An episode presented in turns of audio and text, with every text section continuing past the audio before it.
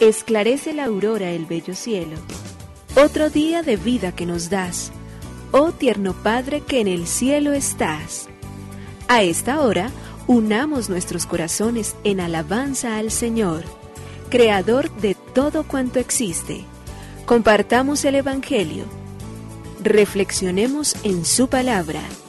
Esto es, Esclarece la Aurora, con el Padre Antonio Ramírez. Bienvenidos.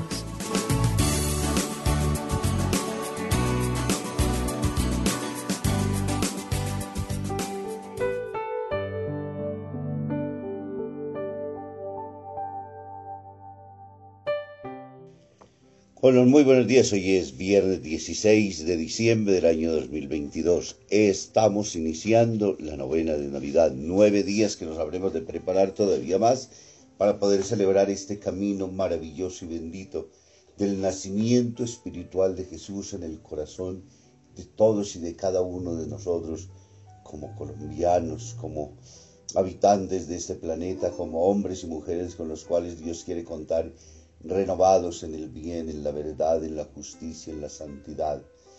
Preparémonos entonces caminando hacia la gruta, preparémonos nosotros reconociendo en esos personajes maravillosos María y José en actitud de espera. Un hombre y una mujer que han sellado su vida en un plan y en un proyecto que no era suyo. María no sintió truncados sus planes, pero de alguna manera el hecho de ese saludo y de esa misión que se le encomienda, pues llega a tal punto de sorprenderla de manera muy positiva. Ella se pone en las manos del Señor y, dispuestamente entonces le dice, aquí estoy como mi esclava.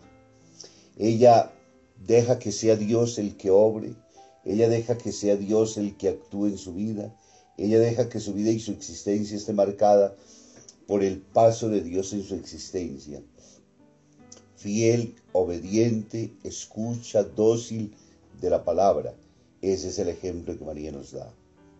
Y del otro lado encontramos hombre adulto, responsable, también consciente de que ese momento en el cual Dios le ha, le ha pedido que una su vida a la de esa mujer llamada María y que constituya con ella el hogar donde nacerá el niño Dios, es entonces la figura del prototipo de un hombre creyente también que logra interpretar.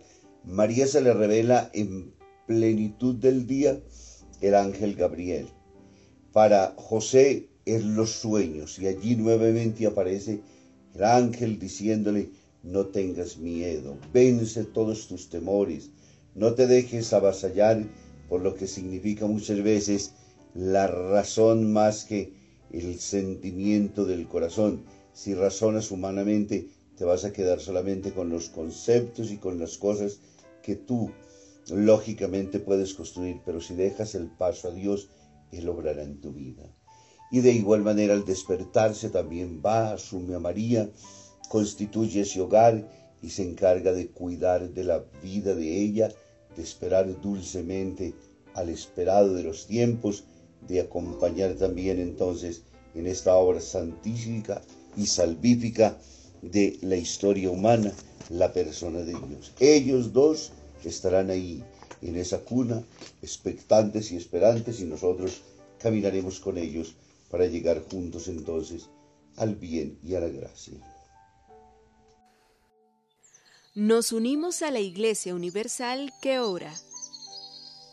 Esclarece la aurora el bello cielo, otro día de vida que nos das. Gracias a Dios, Creador del universo, oh tierno Padre que en el cielo estás. Nuestras voces unimos al concierto que el universo eleva ya en tu honor.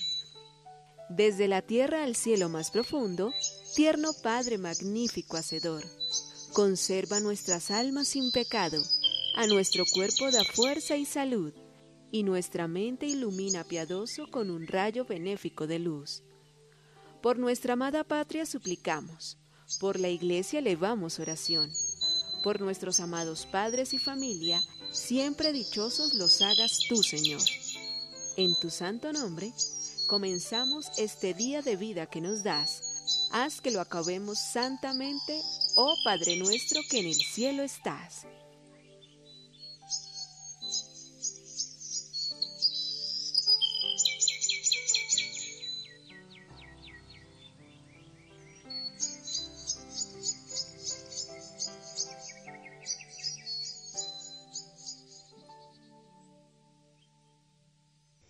Dios nos dio dos ojos para ver y dos párpados para no ver, nos decía ayer.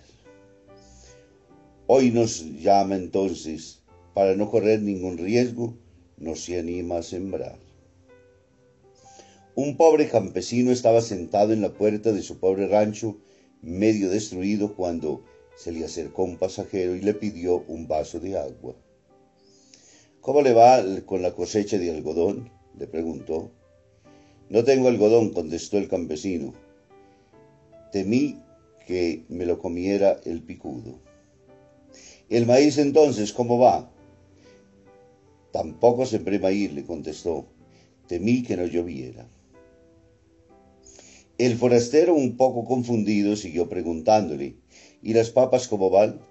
No sembré papas porque tuve miedo de los gusanos. Pero hombre, ¿qué sembró usted entonces? Nada, respondió el campesino. Quise ir sobre el seguro. Cuando el trabajo no es un valor, tiene todas las excusas o pretextos, son buenos para no trabajar. Pensar que el trabajo no es una consecuencia del pecado original.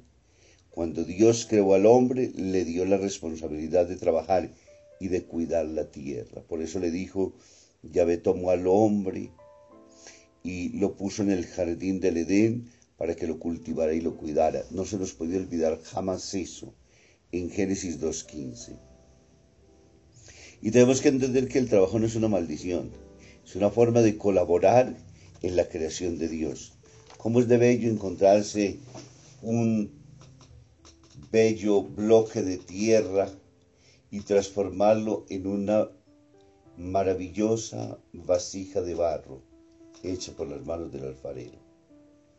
Un bloque de mármol y hacer de él una bella obra.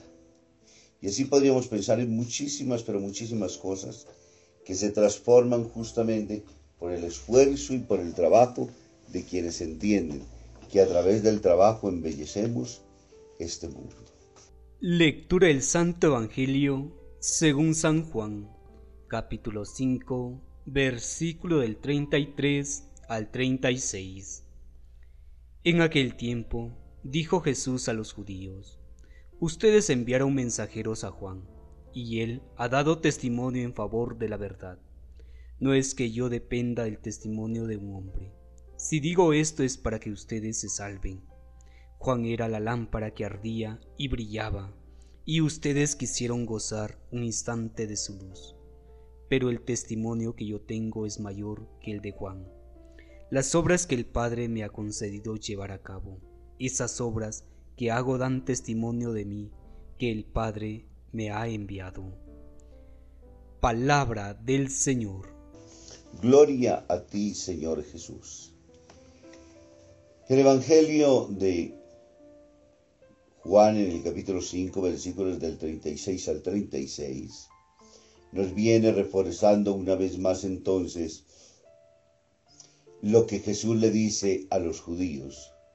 Ustedes enviaron mensajeros a Juan y él ha dado testimonio de la verdad. Y dice, no es que yo dependa de él, ni del testimonio de un hombre. Digo esto para ustedes para que se salven. Juan era la lámpara que brillaba y ustedes quisieron gozar un instante de su luz. Pero el testimonio que yo tengo es mucho mayor que el de Juan. Juan indudablemente es una lámpara que brillaba por su testimonio de vida. Ya Jesús mismo lo ha descrito, un hombre grandioso, uno de los más grandes nacidos de mujer, un hombre que tiene luz propia y que brilla con su singularidad. Uno que sabe entonces obrar de manera correcta en medio del mundo. Uno que sabe dar siempre razones absolutamente para todos. La pregunta de hoy, en medio de este mundo tan convulsionado, donde todos queremos perder el anonimato y ser alguien en medio de la sociedad. Se quiere brillar y se quiere hacerlo a cualquier costa. Se hace a través de miles de formas. Basta tener un medio de comunicación, un teléfono, el canal de YouTube, subir videos en las formas a veces más estrambóticas de la vida, inclusive perder la dignidad de la propia persona, del cuerpo, del valor de lo que se es, para sencillamente tener un momento, un instante de brillo de luz, que no se adquiere ciertamente por el hecho de sencilla y llanamente de olvidar lo que somos y, dejar de respetar el cuerpo sagrado que nosotros tenemos, o las palabras oeces o los actos a veces de pronto obscenos que se puedan presenciar, tantas cosas como se recurren hoy con el solo hecho de tener fama, siquiera sea por un solo momento.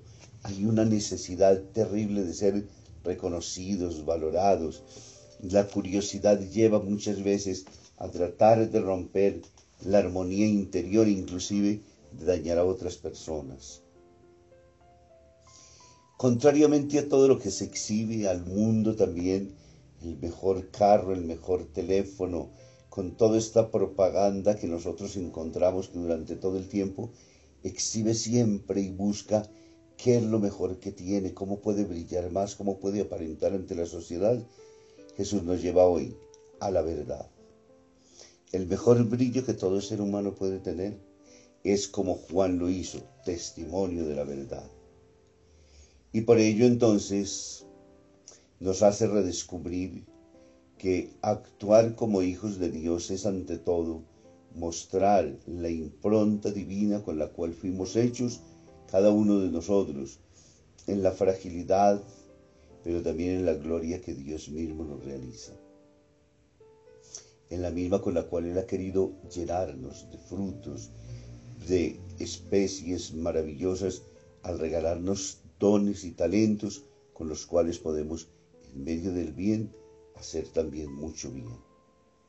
Y por eso hoy Jesús nos reitera entonces el reconocimiento del Juan el Bautista, vida iluminada por la verdad, y necesaria también para nosotros, que en vez de brillar por cosas puramente materiales, por hacer sencillamente que seamos reconocidos a fuerza y absolutamente impuestas sobre nosotros, lo podamos hacer por la verdad, por la transparencia.